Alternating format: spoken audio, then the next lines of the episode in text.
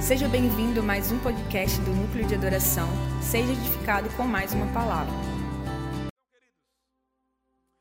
Então, queridos, eu queria dizer que a casa de Jessé não é um ambiente físico, né? A casa de Jessé já foi um ambiente físico, mas hoje não é mais um ambiente físico. A casa de Jessé não é uma estrutura denominacional, nem uma estrutura religiosa. Né? A casa de Jessé é um ambiente é, é um ambiente com três fortes características ou três grandes encargos: paternidade, profético e filiação.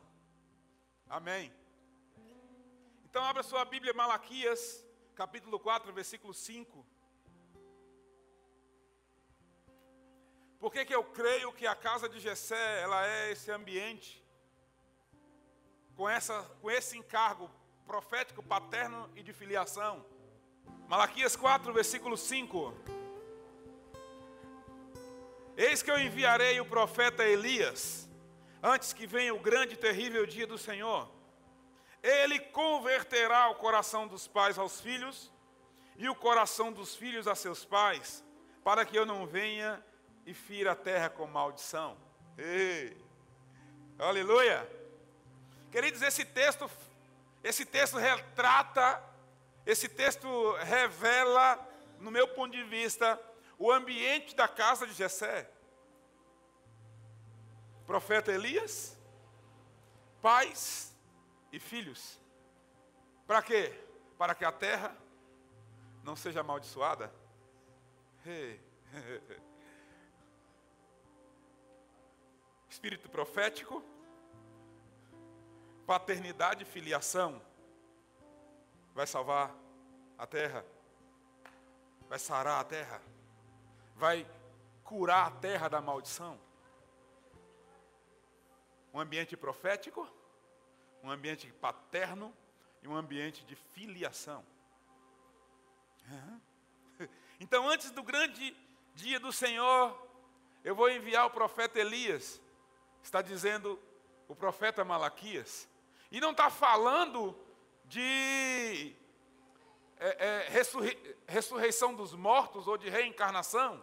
Está falando exatamente disso: paternidade, ah, espírito profético e espírito de filiação. Porque não é Elias que vai reencarnar e voltar, mas é o espírito paterno profético que Elias foi levantado para exercer que precisa entrar em ação, em evidência, de novo na terra, antes que Jesus volte. Eu já falei isso, talvez você saiba, talvez você não saiba, mas eu quero que você entenda uma coisa.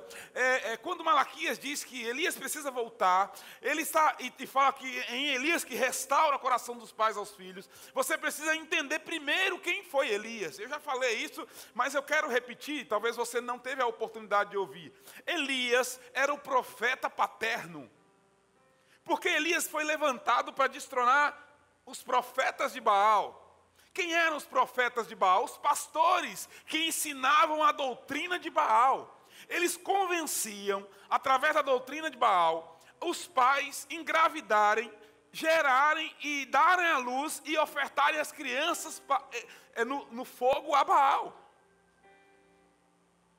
Então é exatamente nessa época que Deus levanta quem? O profeta Elias. Para quê? Para destronar os profetas de Baal. Então Elias é, uma, é um profeta paterno.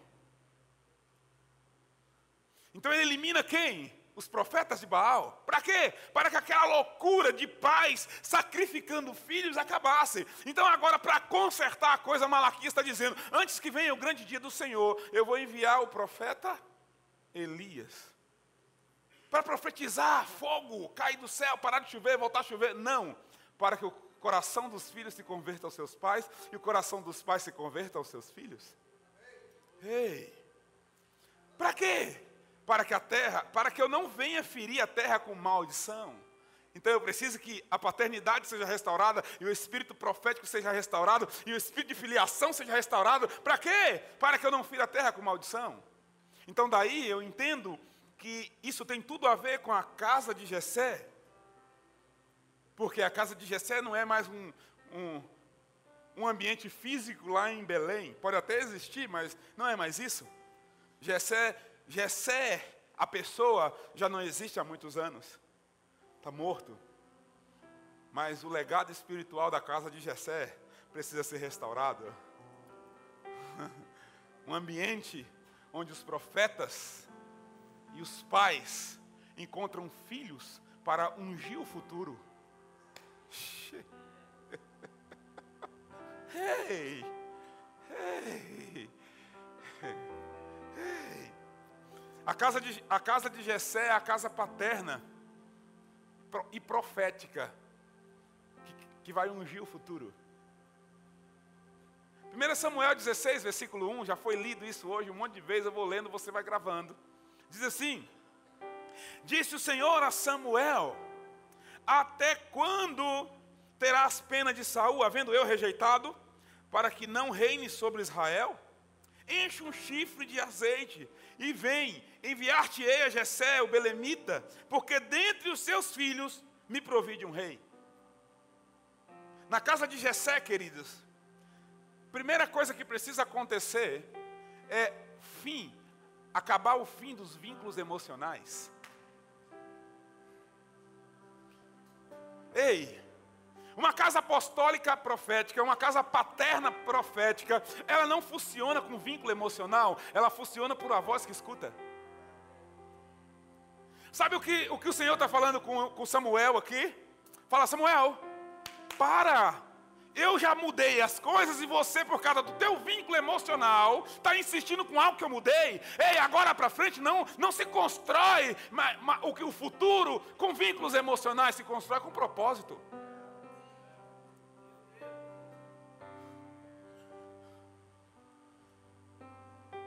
A casa de Jessé acaba os vínculos emocionais e nasce os relacionamentos propositais. Meu irmão, deixa eu te falar uma coisa. Se você foi criado em um ambiente onde o que gera, o, a, a lei que rege é a lei das emoções, eu sinto te informar, você está na casa de Jessé. Se o propósito não gerar vínculo, o vínculo não vai gerar propósito.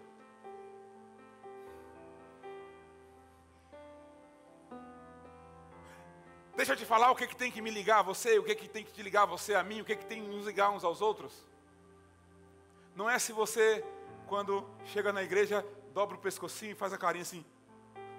Eu falo, oh, que dó. Ah, a irmã está tão triste. Olha o irmão como ele sentou lá na última cadeira. Hoje ele foi escalado para segurar a parede da porta. Coitado. Precisamos visitar ele segunda-feira, antes que ele se desvie, antes que ele vá para outra igreja. Coitado. Ei, acabou, filho. É casa de Jessé. Ei, acabou, filho. É casa de Jessé.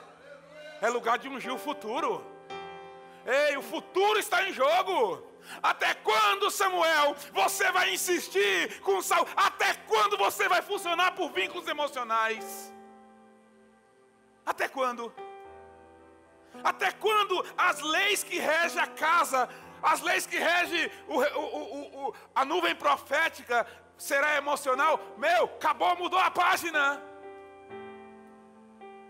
Agora, Não é mais pelas emoções, agora é pelo propósito? Tem alguém aí, gente?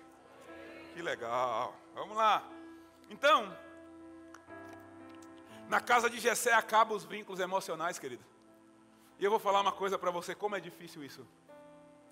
Porque é muito difícil para quem viu, para quem treinou, para quem derramou azeite, para quem teve a revelação, para quem viu tudo acontecer, ver acabar falar assim: puxa, o cara não quer. Toma mais uma chance, não quer. Toma mais outra, não quer. É, é muito difícil você largar isso e falar assim: eu tenho que achar outro. Eu, eu fiz parte disso. Eu fiz parte dessa história. Ah, não dá.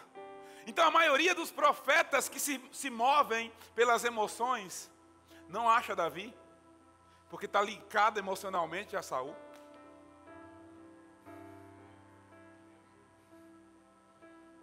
E é por isso que tem muitas pessoas paradas nas suas, nas suas vidas no mesmo lugar, porque ela parou aonde as emoções dela permitiu. Dali para frente ela não anda. Você quer ver uma coisa? Oh, quantas pessoas estão paradas lá no namorado, o 18 lá atrás, e não conseguiu mais funcionar na sua vida sentimental? Parou lá.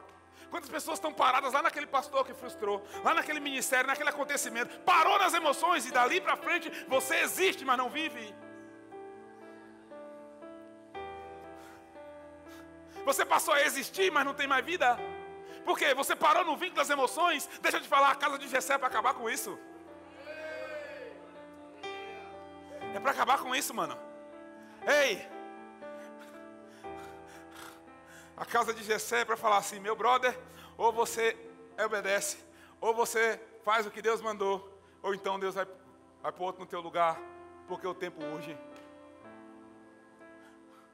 Ou você se move conforme os céus está falando, ou o céu se move para a cabeça de outro. E não cai naquela mentirinha de é, quem tem promessa não morre. É, é, é, meu, é meu, o que é meu, boi no lambe. Esse versículo que algumas pessoas gostam. O que é, é meu e boi no lambe. O que é meu ninguém toca, ninguém toma. Porque não é bem isso que, que a gente vê na história, nem na vida, nem na Bíblia. Até é seu. Deixa eu te falar. Quando Jesus virou para o jovem rico e falou assim: larga tudo, dá aos pobres, vem andar comigo que eu vou dar para você um tesouro no céu. Era dele ou não aquela oportunidade? Era dele. Continuou sendo dele. Não, por quê? Porque ele não quis. Lá na frente Jesus passa, vê outro e fala assim: é, Eu chamei um jovem, ele não me entendeu, você quer entender? Mateus, você quer entender? Pedro, você quer entender? Tiago, você quer entender? Até Alfeu, Bartolomeu, gente que não fez nem muita diferença, pelo menos na Bíblia não tem, entenderam mais do que o jovem rico que Jesus amou. Ei, quando se trata de entendimento, é melhor você ser um Bartolomeu do que ser um jovem rico. Você conquistou muito, mas não entendeu nada. Ei! Você conquistou muito, mas não entendeu nada. Você conquistou tanta coisa, mas não entendeu nada. Aí Bartolomeu, que não entendeu nada, que não conquistou nada, entendeu tudo. Ah, meu Deus, ah, meu Deus, ah, meu Deus. Esse é tempo de entendimento, mano.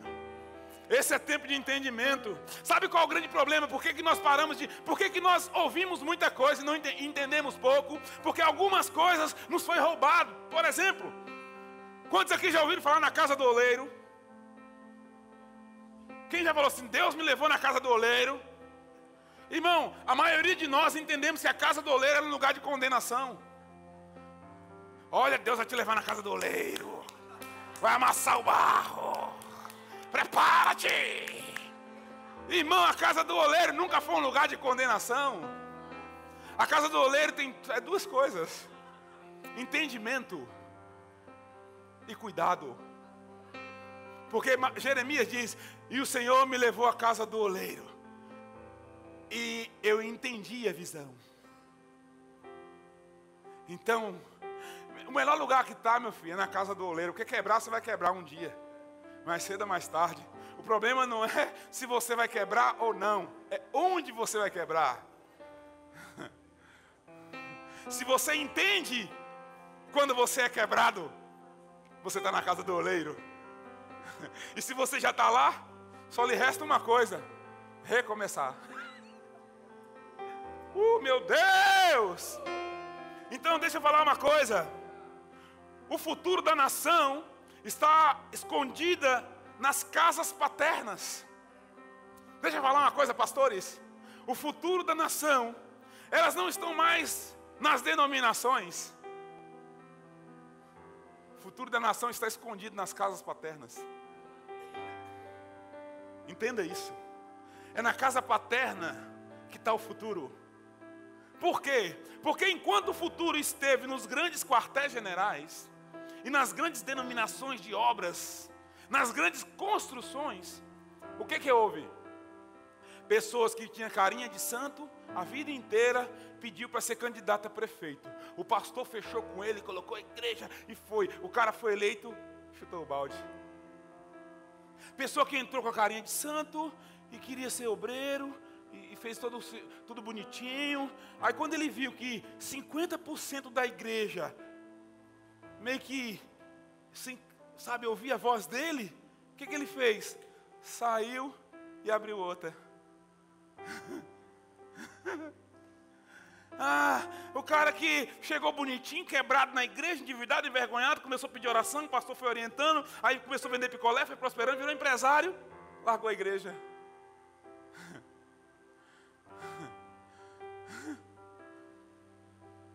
Na casa paterna, funciona da seguinte forma: Para quem iremos nós? Que sentido faz? Para que, que eu vou mudar de igreja, irmão? Para que, que eu vou mudar de pastor? Para que, que eu vou mudar? Eu encontrei a casa paterna, eu vou mudar de pastor para quê? Qual, qual o sentido? Mudar a cor do problema? Mudar a cor da dificuldade? Só faz sentido mudar se eu não tenho. Se eu encontrei, acabou. Acabou. Então, na casa paterna, quem vai ocupar essas coisas são filhos. E não pessoas que eram humildezinha, que quando foi aclamado o rei, se escondeu de vergonha. Mas quando começou a conquistar, não ouvia mais ninguém.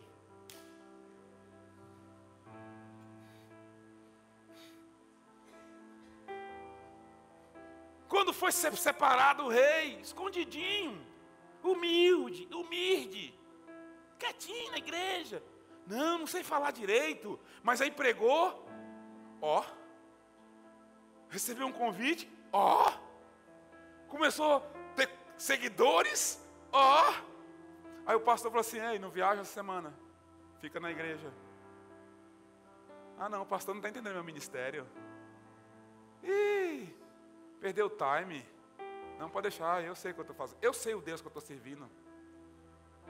Aí começou a ir. Ah, foi? Beleza, vai. Daí a pouco voltou atrás do pastor, rasgando a roupa dele. Meu Deus, por favor. Olha, Deus, eu preciso voltar para a unção, preciso voltar de novo. Falei, filho, você perdeu o tempo. Você era humilde quando começou, mas só foi você alcançar alguma coisa você se sentiu. E foi exatamente aí que você perdeu. Você não perdeu a guerra para os filisteus, você perdeu a guerra para você mesmo. Porque era só ter feito do jeito que Deus pediu, do jeito que o profeta estabeleceu. Não tinha problema. Entende? Então, queridos, o futuro da nação, ela está dentro da casa paterna, ela não está mais no quartel general. Nós treinamos durante muito tempo como igreja, soldados, para guerrear. E eles guerrearam, isso foi muito bom. Porém, daí a pouco começaram, dentro do próprio quartel, dar espadada no outro por cada patente. Ou não? Começou a arrancar, degolar um ao outro dentro do próprio quartel. Por quê? O outro tomou uma espadada na guerra e o cara era comandante. E o cara entendia: se o comandante morre, eu acho que o próximo vai ser eu, deixa eu morrer para lá. Deixa sangrando aí. Vai que morre, aí eu sou elevado. Esse era o exército. Sabe o que aconteceu na, na grande obra que muitos obreiros começaram a fazer? O cara fazia, colocava um tijolo e olhava se o outro tinha feito. Ah, não, ele colocou dois, mano. Precisa colocar três, ó. tá doido? Todo mundo começou uma onda de disputa dentro do próprio reino. Mas na casa paterna não tem isso. Sabe por quê? na casa paterna é as ovelhas do meu pai. E eu não matei o urso para poder jogar a foto no Instagram. Eu matei o urso por causa das ovelhas do meu pai. Eu não matei o leão para ter seguidores e curtidores. Eu matei o leão porque ele veio tocar nas ovelhas do meu pai. E sabe de uma coisa? Quem defende as coisas do pai no secreto, por causa do pai, terá autorização para ser honrado em público. Porque no secreto ele defende as, as ovelhas do papai, mas no público o rei vira para Abner e diz: Abner, quem é o pai desse menino? Nem pergunta o nome do cara.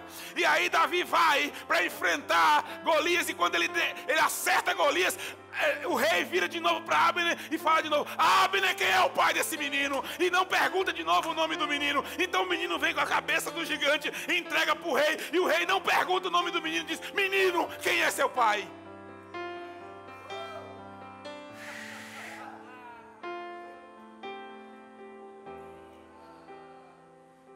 Está na Bíblia há mais de dois mil anos.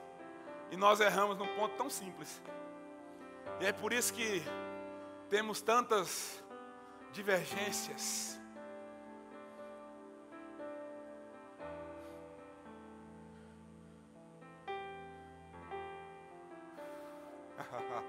ah, Jesus, vamos lá.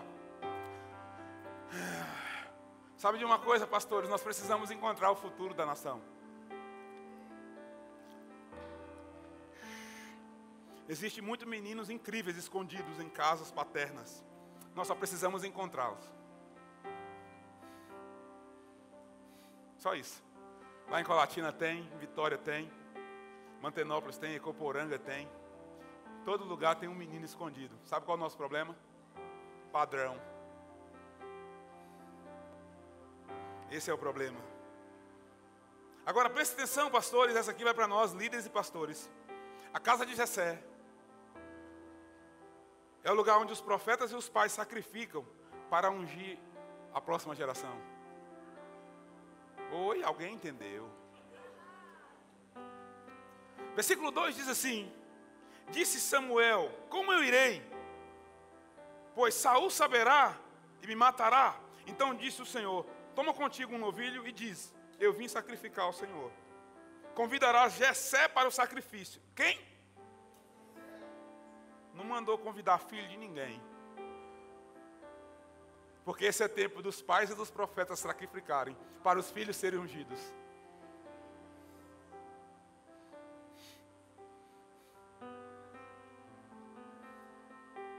Uhum.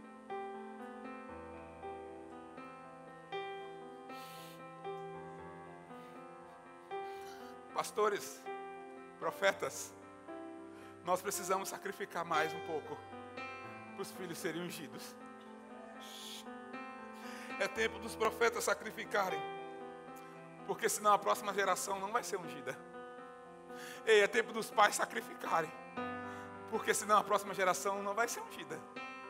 Sabe, o que o profeta está dizendo é assim: Senhor, não tem como. Eu vou chegar lá para ungir a próxima geração e vai, Saul vai descobrir, isso vai dar um problemão. Aí Deus falou assim: tem um jeito, você que não sabe, deixa eu te contar. Se você for para sacrificar e chamar o pai para sacrificar, vai dar tudo certo. A próxima geração vai ser ungida. Meu Deus. É simples. É só os profetas e os pais entenderem que se eles saírem para sacrificar, A próxima geração vai ser ungida. Deixa eu falar uma coisa para vocês. Eu estou borbulhando com isso, velho. Eu vou falar a verdade para você. Eu tô, eu tô louco. Eu tô perguntando, Deus, me fala onde é. Me fala onde e me fala com quem. Porque eu vou, vou passar a mão no meu rebanho. E eu vou. Porque, irmão, eu acho que a pior coisa que tem para uma paternidade é deixar de legado e cabode. Hoje nós saímos aqui para almoçar e a minha filha falou assim dentro do carro: Pai, Eu acho que se se Deus quiser nos tirar daqui agora, já pode. E eu, João sem braço, sem perna, sem orelha, sem nariz, falei assim, por quê? Senhor já tem quem continua.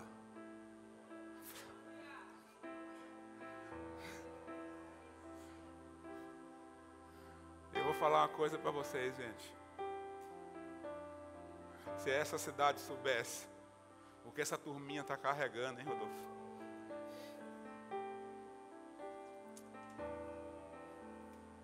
Se essa cidade soubesse o que, que essa turminha está carregando, se essa igreja soubesse o que, que essa turminha está carregando, vocês honrariam eles mais.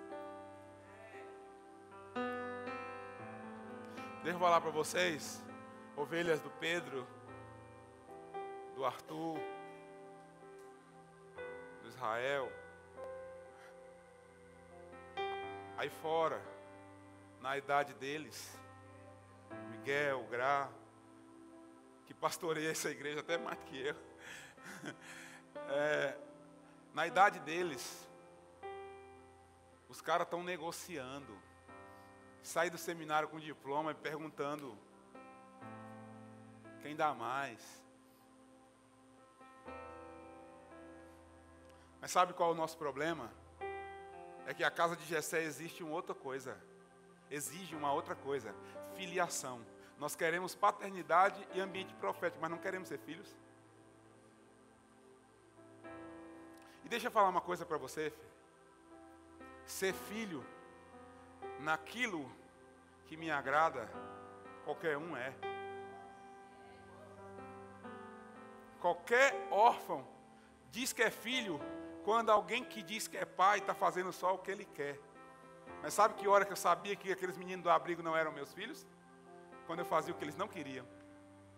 Quando eu não correspondia à expectativa deles, aí revelava que eles não eram meus filhos. Eles eram órfãos. Enquanto a filiação não for uma verdade, a paternidade será uma mentira.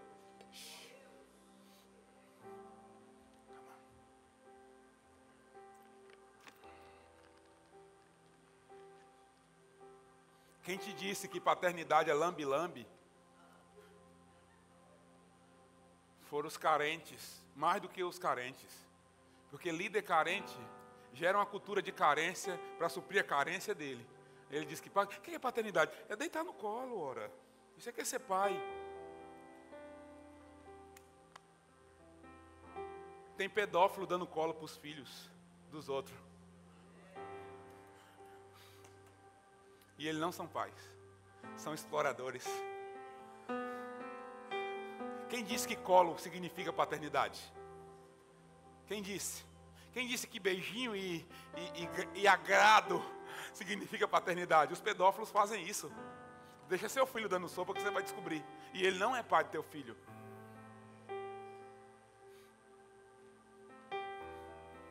Ei, ei, ei, ei. A casa de Jessé é uma casa paterna é uma casa profética, mas precisa ser uma casa de filhos. Se você não for filho, você jamais vai ter pai. Ainda que você queira, não será uma verdade. Cheio. Vamos lá, gente. Alguém está aí? Então vamos lá. Uma geração só pode ungir a outra quando ela primeiro sacrifica pela outra. Eu vou falar para vocês uma coisa. Esses dias. Esses dias têm sido muito sofrido para mim. Eu fui pulando algumas coisas e evitando algumas coisas no decorrer do ano. E quando foi chegando no final do ano, for, eu fui ficando sem saída para algumas coisas. Eu tenho, vocês sabem, é, é, além das nossas igrejas, tem alguns pastores que nós pastoreamos e algumas igrejas que nós temos forte relacionamento, são amigos. E foi chegando no final do ano e eu fui, não consegui escapar de muita coisa. E esses dias, nós fizemos um bate-volta de carro em Montes Claros. Eu nem sei quantas horas de carro nós gastamos naquela viagem. Eu, Alisson e o Aron. Porque eu estava desesperado, porque eu queria chegar aqui à noite para pregar, por causa da ausência dos outros cultos que eu estaria aqui. Não era que os que não, não era porque não tinha quem ministrasse, quem pregasse, não era isso. Era porque eu, eu queria estar aqui. Mas eu tenho certeza que se naquele dia eu falasse com qualquer um dos pregadores aqui, ia estar tá de boa, tranquilo, não ia ter problema algum.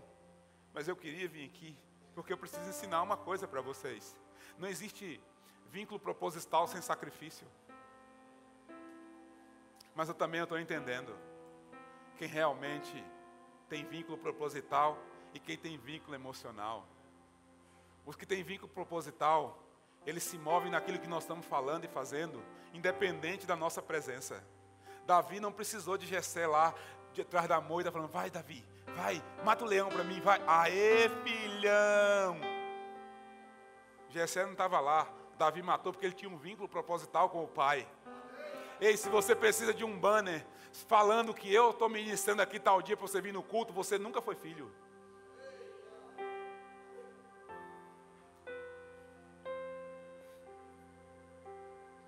E no tempo de sacrificar para ungir a próxima geração, a primeira coisa que Deus falou que eu vou fazer é sai das redes. Deixa ninguém saber de nada. Você vai descobrir quem, quem se movia pelas emoções e quem se movia pelo propósito.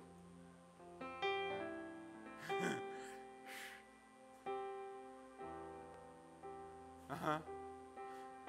Se você está lá em Colatina, em Mantenópolis, e você diz, desrespeita aqueles que eu estabeleci lá, você precisa que eu esteja presente para você honrar eles, então você não é filho.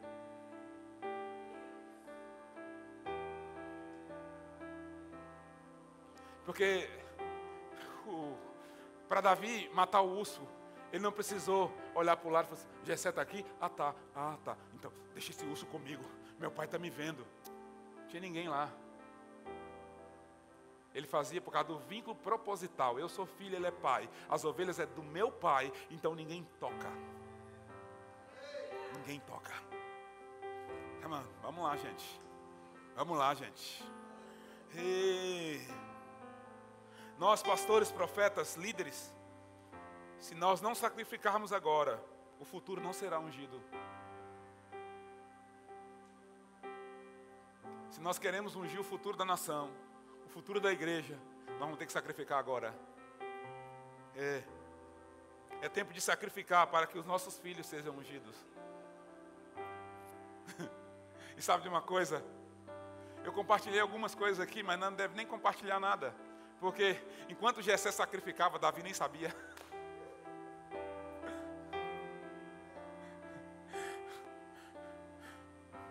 Vocês não têm ideia que, rola nos bastidores das nossas vidas. Vocês não sabem de nada.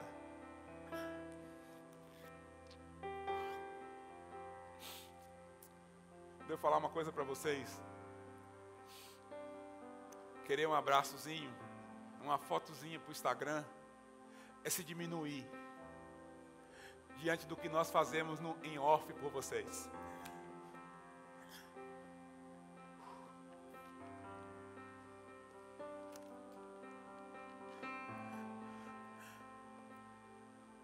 Precisam entender. Casa de Gessé é lugar de entendimento. Amém. Vamos lá, gente. Uh, meu Deus. A casa de Jessé é o lugar onde os profetas precisam obedecer com exatidão. Diga comigo, exatidão. É. Fez, pois, Samuel, versículo 4: Fez, pois, Samuel o que dissera o Senhor, e veio a Belém. Saíram ao encontro os anciãos, os anciãos da cidade, tremendo. Perguntaram: É de paz tua vinda? Ele disse: É. Mas o primeiro, a parte do versículo diz o que? Fez Samuel o que? O que o Senhor não se conserta uma brecha com a mesma. Qual foi a brecha de Saul? Não fez o que o Senhor disse. Onde foi que Saul perdeu? Em não ser exato. Então agora, para consertar esse erro, Samuel precisava de ser exato. E quem Samuel ungiu precisava de ser exato. E, e Jessé precisava de ser então você vai ler em Atos, 16, 36, ou 13, 36, se eu não me engano. Por que, que Davi é um homem segundo o coração de Deus? Não é porque ele era bonito e tocava harpa. Quem falou isso foi a religião. Davi nunca foi coração de Deus porque ele tocava hinos bonitos, porque, porque produzia salmo. Viu? Eu falo isso para os ministros. Não confie no seu talento. Isso é pobreza. Davi era um homem segundo o coração de Deus. A Bíblia diz: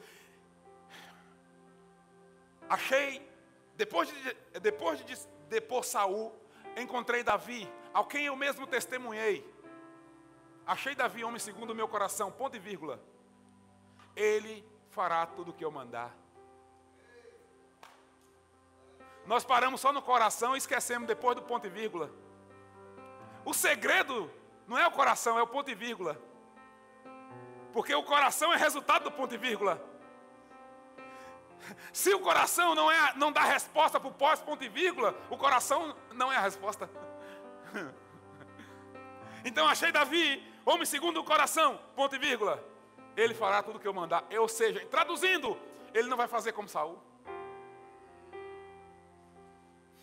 Então o coração dele é o que é, porque ele fez exatamente como Deus mandou. uh, tem alguém entendendo? Então é tempo de ter exatidão. Não há mais tempo para ficarmos por aí tentando a sorte. É tempo de exatidão. Meu irmão, você não pode mais tentar a sorte com o teu chamado. Você não pode mais tentar a sorte com o teu ministério. Você não pode mais tentar a sorte com a tua vida. Não dá mais tempo para isso. Você precisa ser exato. O que Deus quer e tem para você nesse tempo, você precisa saber.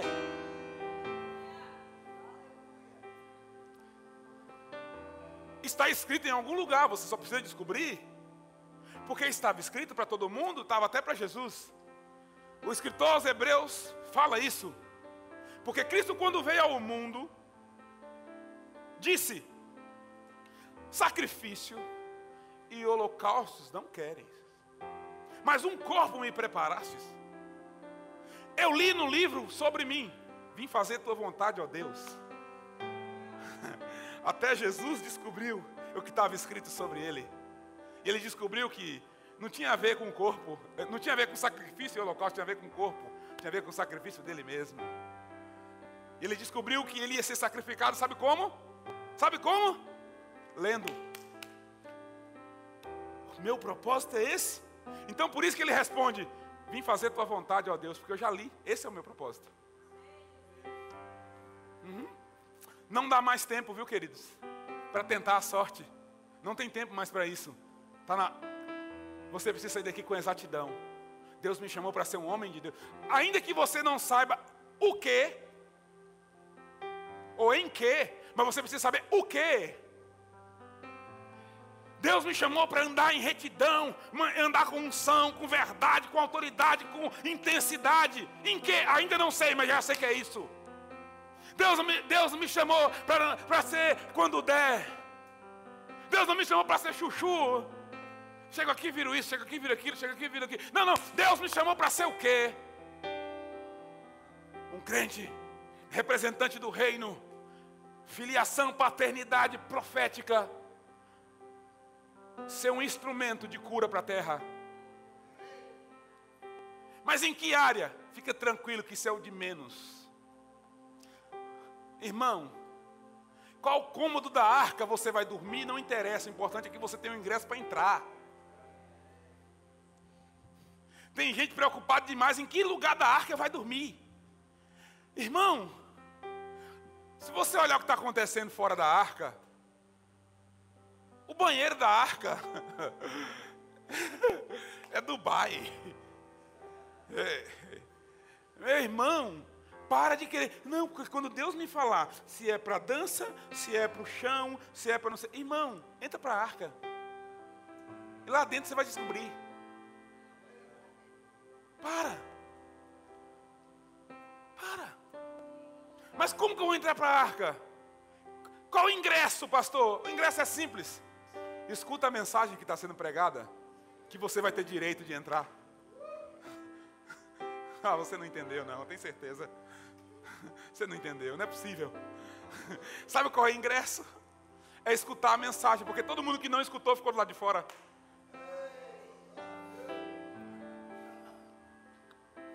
Agora, vai ser muito feio o porquinho entender o que você não entendeu. Porque na arca foi assim. Porquinho, entra na arca.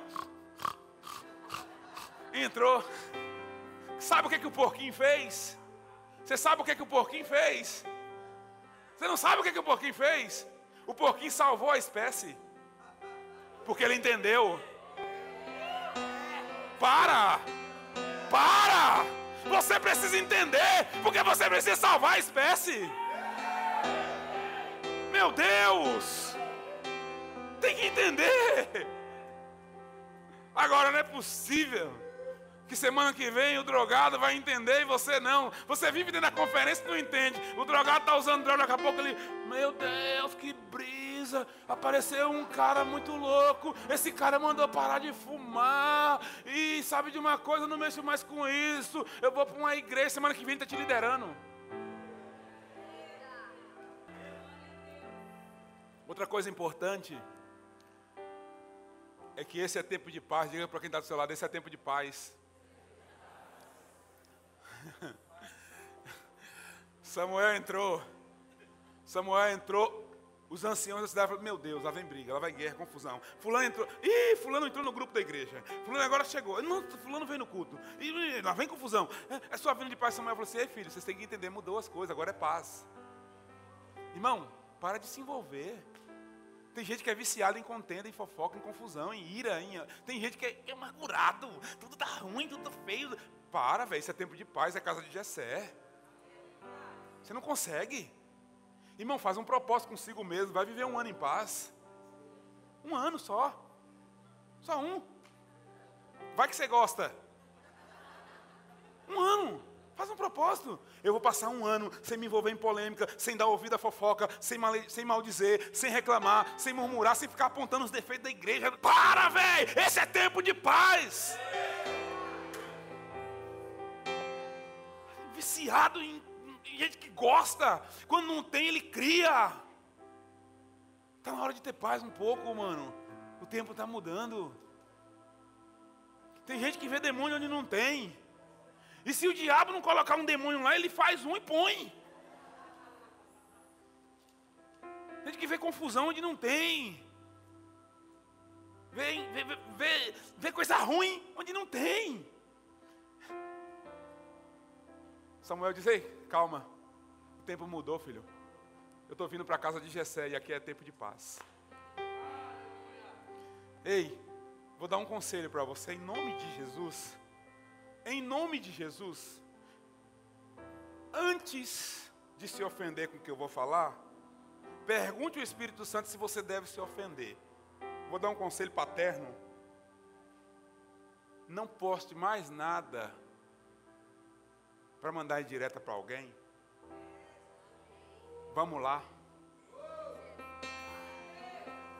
Não vomite amargura nas redes sociais. Já tem gente doente demais lá, não precisa de mais um.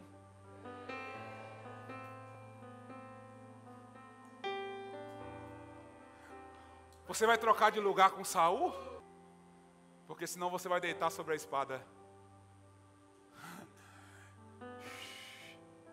A espada que Saul passou tempo querendo matar Davi foi a que ele deitou sobre ela. Ah, não, você não deve ter entendido não. Ah, você não deve ter entendido não. Foi aquela espada que Saul passou o tempo inteiro querendo eliminar Davi.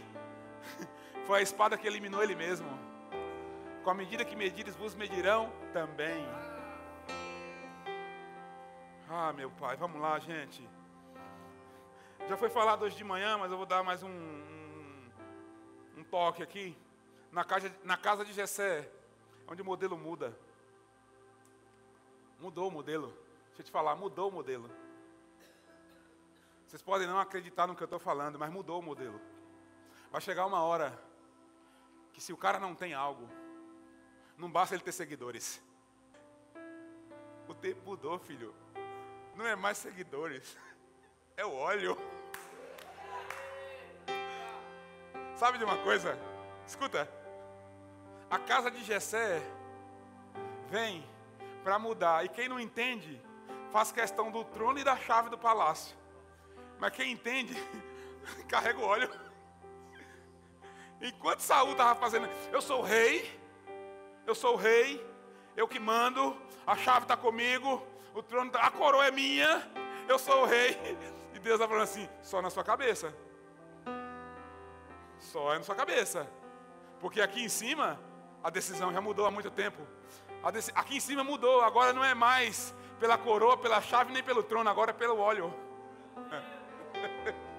Para nós aqui o rei é o que está ungido, você não. Mudou. Diga para quem está do seu lado, mudou. Mudou, queridos. Mudou. Então para de querer fazer questão de quem tem o trono, a coroa ou a chave do palácio. Começa a descobrir onde está o óleo. Onde está o óleo? Porque eu quero me lambuzar também. Sabe por quê, queridos? Deixa eu te falar.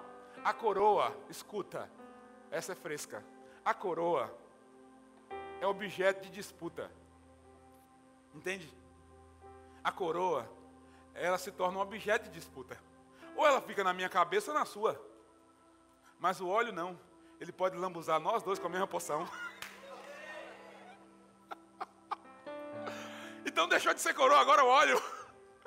Agora, a nova geração não carrega uma coroa, carrega óleo. Meu Deus, eu estou muito louco. tudo está fazendo sentido agora, meu Deus, vamos lá. Então vamos lá.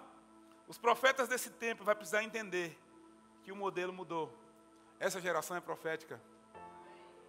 Pastores de célula, de rede, de não sei o quê, de qualquer coisa, de louvor, ministro de louvor, de palavra, de dízimo, de alguma coisa, você vai precisar entender que essa geração não obedece nenhuma outra voz senão profética. Se a voz não fizer eles tremerem nas pernas, na cultura de rebeldia que tem na nação, ninguém vai obedecer. A nossa geração não obedece mais título, não se submete mais a título. Irmão, uma nação que não respeita presidente, pai, mãe, vereador, prefeito, polícia, vai respeitar alguém só porque é pastor ou líder? Para! Eles vão respeitar o óleo. Quando alguém fala assim, diz o Senhor, e a pessoa vê as pernas tremer, esses, esses vão responder eles vão respeitar. Deixa eu te falar uma coisa. Sabe por que, que o modelo mudou? Olha o que, que diz 1 Samuel 9,1 diz assim: ó. Havia um homem de Benjamim, cujo nome era Quis, filho de Abiel, filho de Zeró, filho de Becorate, filho de Afias, Benjamita, homem, homem de bem, homem de bens. Tinha ele um filho cujo nome era Saul. O moço era tão belo que entre os filhos de Israel não havia outro mais belo do que ele. Desde os ombros para cima, sobressaía em todo o povo. Quem foi esse moço? Saul. Esse era o modelo. Então Deus olhou do ombro para cima. Saul se destaca.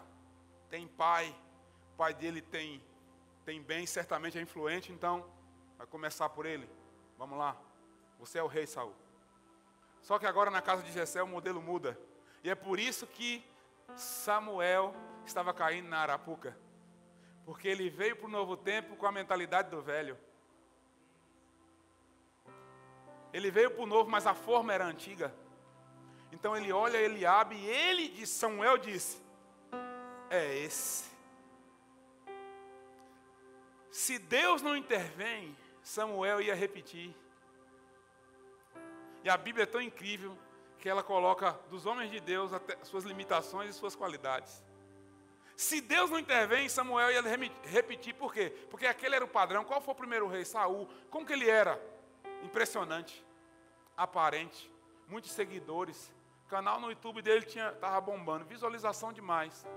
Pregava nas grandes igrejas. Gravava CD, DVD, MD, PDC, tudo o que é aí. Era o cara. Aí falou assim, pelo que eu entendo, como o pastor Rodolfo falou à tarde, olhando aqui o padrão normal, é uma coisa óbvia. É ele.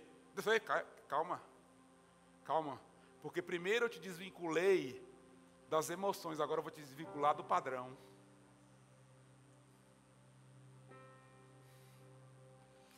Primeiro eu te desvinculei das emoções, agora eu vou te desvincular do modelo. São duas coisas diferentes. Vínculos emocionais e vínculos religiosos. Você se acostumou, é daquele jeito. Se não for assim, não é. Deixa eu falar uma coisa. Nós vamos ter que encontrar os menininhos ruivos na casa. Eles não parecem que daria certo. Eles não parecem que são capazes de liderar isso, aquilo, fazer isso, aquilo, outro. E eu vou encontrar. Eu vou encontrar. Eu estou determinado desde a madrugada de quinta-feira. E eu tenho orado. Deus me mostra os menininhos ruivos. E sabe o que eu fui pensar? Loucura. Aí, essa palavra ruivo, na verdade, é avermelhado. E, a, e esse avermelhado na Bíblia era era da do DNA dos nazireus.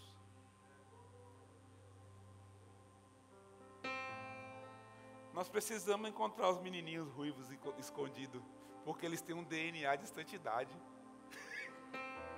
Eles são separados. Os avermelhadinhos, eles têm uma raiz de santidade. Eu preciso achar eles. Pastores, nos ajudem. Vamos junto. Nós temos que encontrar. Eles não parecem. Você vai olhar e falar assim: não, acho que não tem, não tem a pegada. Esquece modelo. Vamos levar para fazer um exame de sangue, exame de DNA. Na próxima semana eu já quero marcar consulta para alguns na casa. Que eu preciso saber do seu DNA.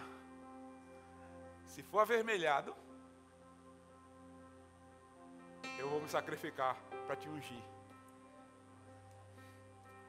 Aleluia. Vamos lá. A casa de Jessé é onde os escondidos são lembrados.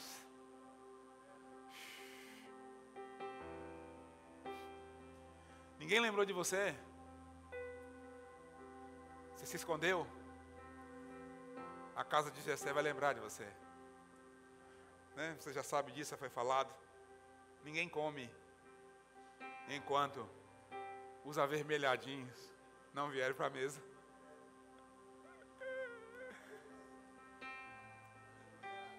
Ninguém come. Enquanto os avermelhadinhos não vierem para a mesa. Eu, eu, estava meditando sobre isso. Falei, Jesus, me fala. Falei, Senhor. Ele falou, aí ele começou a me mostrar. Quantas agendas eu tenho no ano que elas são marcadas a partir da minha? É a data que eu posso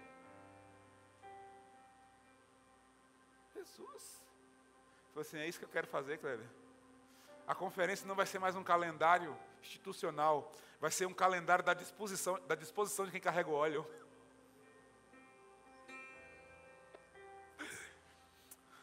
Ei, deixa eu te falar, avermelhados. Deixa eu te falar como que vai funcionar agora. Hashtag avermelhado. Se tiver um aplicativo, põe a fotinha lá hashtag avermelhado. Só que você tem que postar a foto e sumir. Porque os avermelhados tão, vão ficar off um tempo. Deixa eu te falar. Quem vai determinar a data não é mais o calendário, é a, é a disposição dos avermelhados. Irmão, ninguém sabe quanto tempo levou para ele chegar. Mas uma coisa eu sei: ninguém come enquanto ele não chega. Vai ali no quintal e chama o menino. Está ali cuidando das ovelhas. Chegou lá, quem garante que estava lá? Quem diz que, que não saiu pastoreando, pastoreando, pastoreando e, e não estava ali mais e, e levou mais tempo? Os bonitões. Todo mundo tem que esperar o avermelhado chegar. Ninguém come. E aí é o seguinte, filho.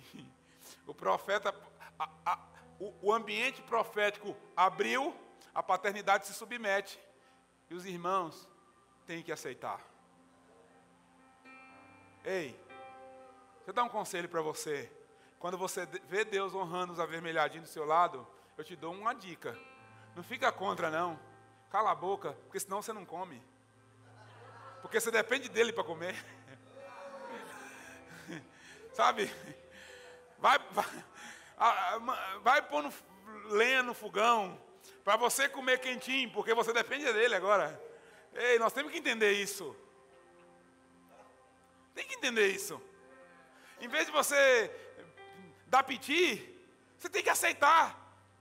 Seu alimento agora depende dos avermelhados. Ou você se torna um avermelhado, ou você espera calado. Porque é, é isso que o ambiente profético está determinando e é isso que a paternidade vai se submeter. Acabou. Acabou. Deixa eu falar uma coisa. Os avermelhados estão servindo calado há anos, matando ursos, leões. E mesmo assim eles não são lembrados. Até que a casa de Jessé seja estabelecida como ambiente profético e casa paterna. Aí mudou tudo. Aí, quem serviu calado há anos, agora que determina a comida. Oi. Deus vai mostrar os escondidos. E nós precisamos encontrar os escondidinhos. Já comeu escondidinho? Agora você não vai comer escondidinho, agora você vai ter que encontrar o escondidinho. Porque senão você não come. Porque agora só come depois que achar o escondidinho. Ei, meu Deus, o que, que, é isso? Eu estou falando besteira aqui, gente. Eu estou com medo. Meu Deus, vocês estão entendendo? Meu pai.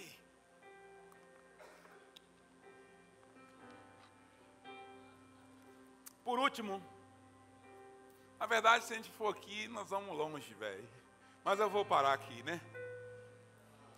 Por último, por último, a casa de Jessé é o lugar de habilitar a nova geração. E quem faz isso? Os pais e os profetas.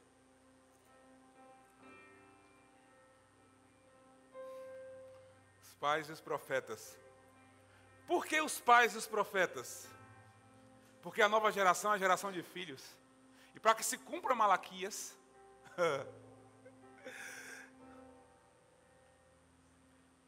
e a maldição da terra seja interrompida, nós precisamos de pais e profetas habilitando os filhos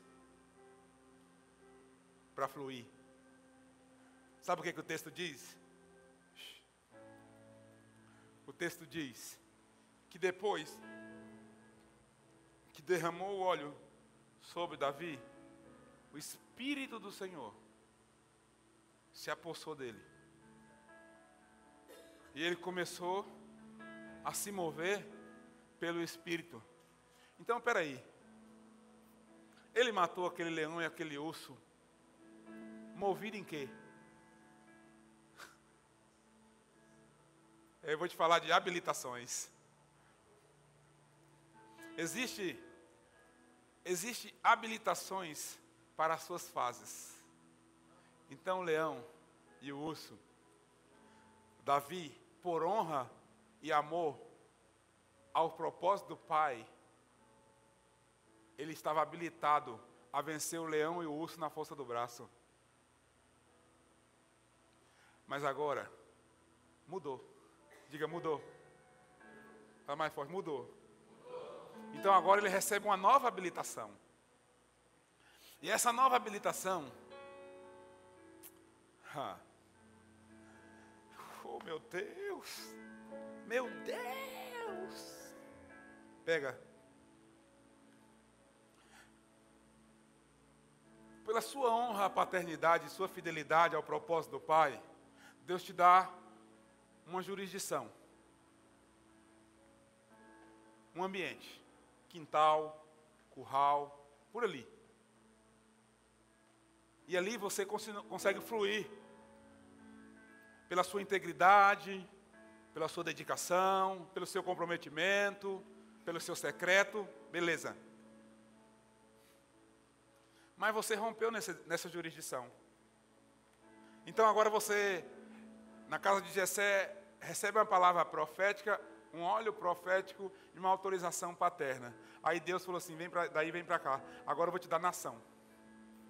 Agora é Golias. Agora já é nações.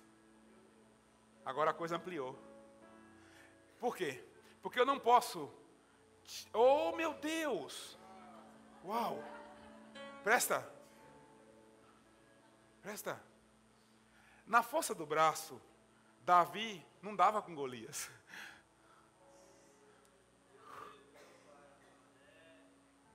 Então ele não podia ir. Por quê?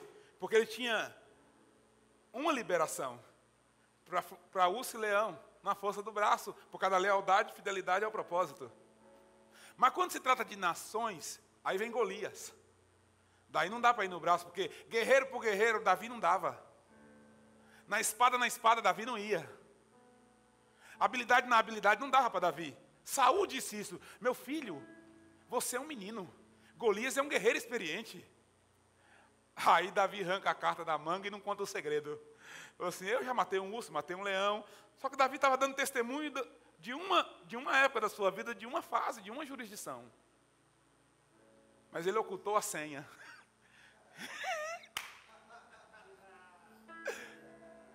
Ele ocultou a senha. Meu pai, gente, está fazendo sentido? Porque isso tudo está tá fervendo aqui dentro. Ele ocultou a senha. Qual era a senha? Não é por causa do urso e do leão, Saulo. Eu não posso te falar por que, que eu posso vencer ele. Tem um óleo sobre mim. Então, quando ele vai naquela coragem, perdoa, Senhor, se isso é uma heresia. Perdoa. Come o peixe, irmão. Tira o espinho.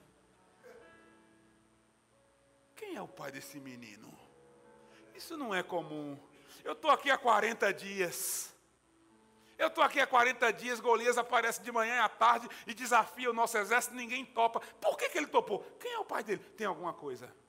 Tem alguma coisa a mais. Tem alguma coisa a mais. Quando ele derrota Golias, não, quem é o pai desse menino? Tem uma coisa que eu não sei. Tem alguma coisa oculta nessa história? Tem alguma informação que eu não tenho? Quem é o pai desse menino? Não, não, não. Não é na espada porque ele não dava conta. Não era uma coragem humana porque eu, te, soldado, eu tenho soldados aqui, milhares, e ninguém topou. Tem alguma coisa. Eu preciso achar o pai dele. Oh, meu Deus! Se não servir para vocês, irmão, deleta. Eu pego isso tudo para mim, meu Pai eterno. Cheio. Deixa eu falar uma coisa. Você precisa ir além de onde você está. E a casa de Jessé é o lugar de te autorizar a fazer isso. Você precisa romper além até hoje você esbarrou no celularzinho que você não consegue passar dele. Você chega na sua vida espiritual, até o celular chega nele e você se prostra, porque ele é mais forte que você. Ei, bem-vindo à casa de Jessé. Nós queremos te habilitar a ir além. Uhum. Ah, você não consegue é, é, passar da, da, da, fofoca, da maledicência, da, do ouvir fofoca, da crítica, do não sei o quê, da pirraça, das irmãs as emoções. Bem-vindo à casa de Jessé. Nós queremos te habilitar a ir além. Nós queremos te mudar de jurisdição. Tá bom. Tá bom que você veio. Tá bom que você veio com os arranhões. Tá bom que você veio com algumas cicatrizes dos ursos, dos leões. Não tem problema, você está vivo? Então eu quero te falar, chegou a casa de Jessé. Agora nós queremos te ungir para o próximo futuro. Porque ungir você é ungir o futuro da igreja. Ungir você é ungir o futuro da igreja. Transferir para você é transferir para o futuro da igreja.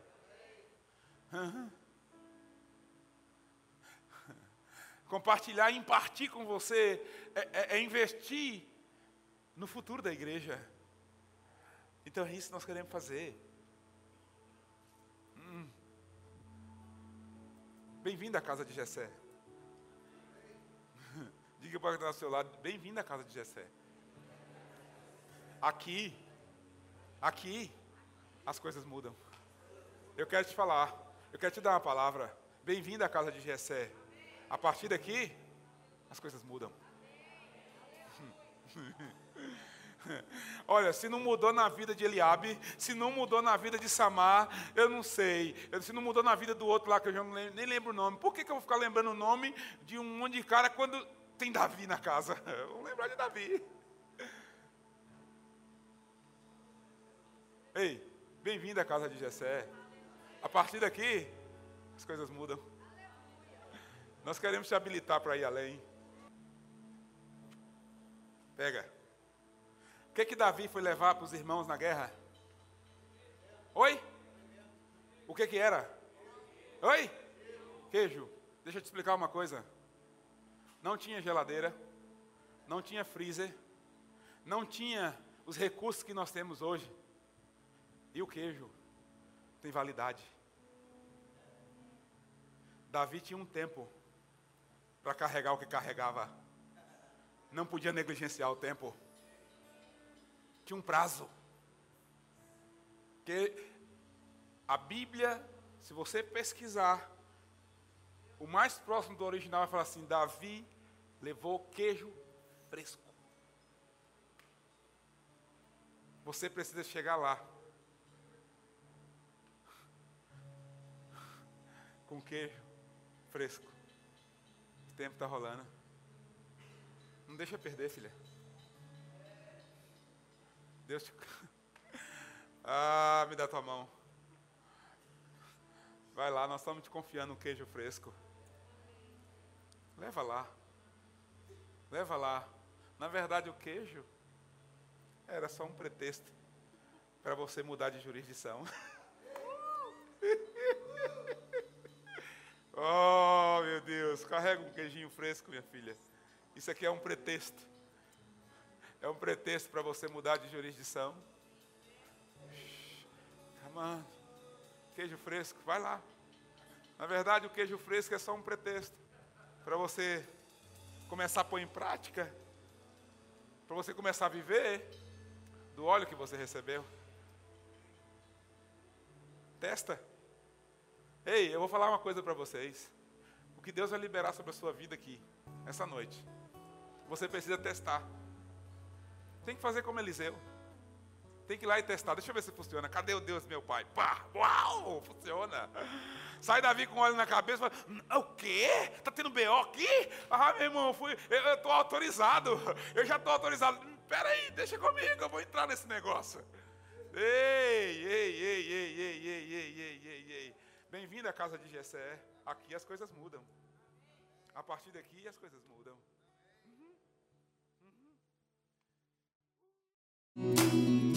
Você acabou de ouvir o podcast do Núcleo de Adoração.